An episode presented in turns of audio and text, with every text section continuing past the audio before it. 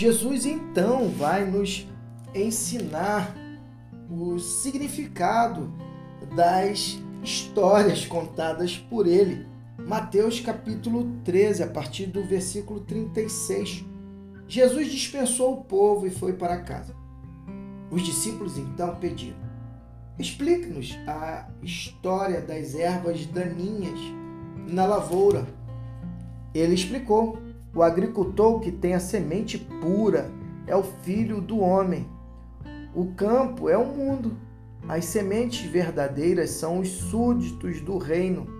As ervas daninhas são os súditos do diabo. E o inimigo que as semeia é o próprio diabo. A colheita é o fim dos tempos, o desfecho da história. Os celeiros são os anjos.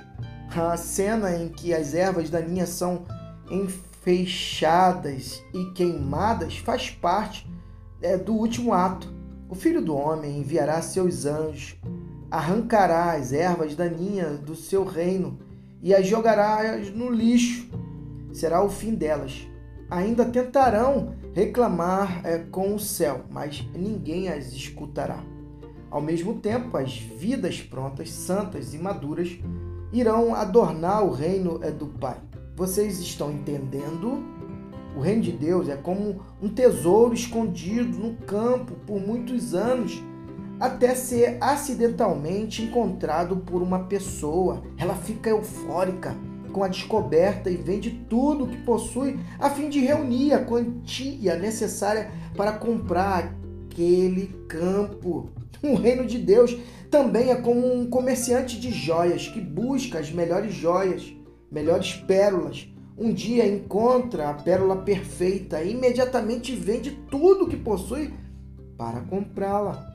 O reino de Deus também é como uma rede de pesca lançada ao mar que apanha toda espécie de peixe. Quando esta cheia, está cheia, essa, essa rede é puxada até a praia, os peixes bons são recolhidos e guardados é, num tonel, os que não estão bons são jogados fora. Assim será feito no desfecho da história. Os anjos virão, separarão os peixes ruins e os jogarão fora. Haverá muita reclamação e desespero, mas isso não vai fazer nenhuma diferença.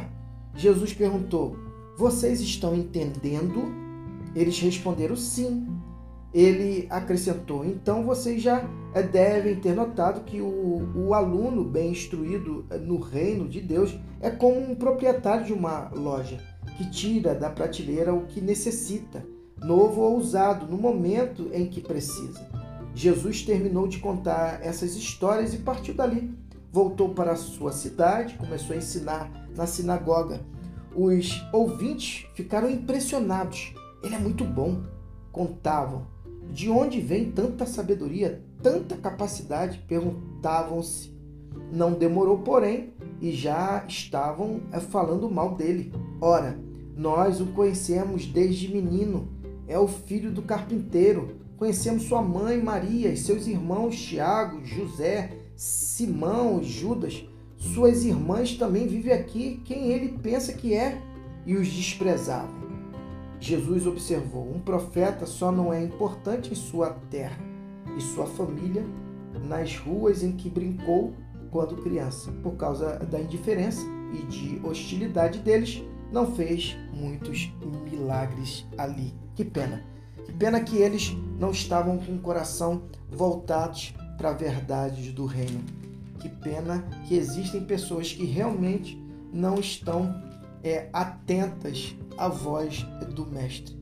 Mas que Deus possa conceder a cada um de nós que ouve esta palavra e compreende as histórias de Jesus, a compreensão do reino de Deus a ponto de é, desejar ardentemente estar no contexto é, do trigo e jamais é do joio. Que assim seja na minha e na sua vida e que Deus te abençoe.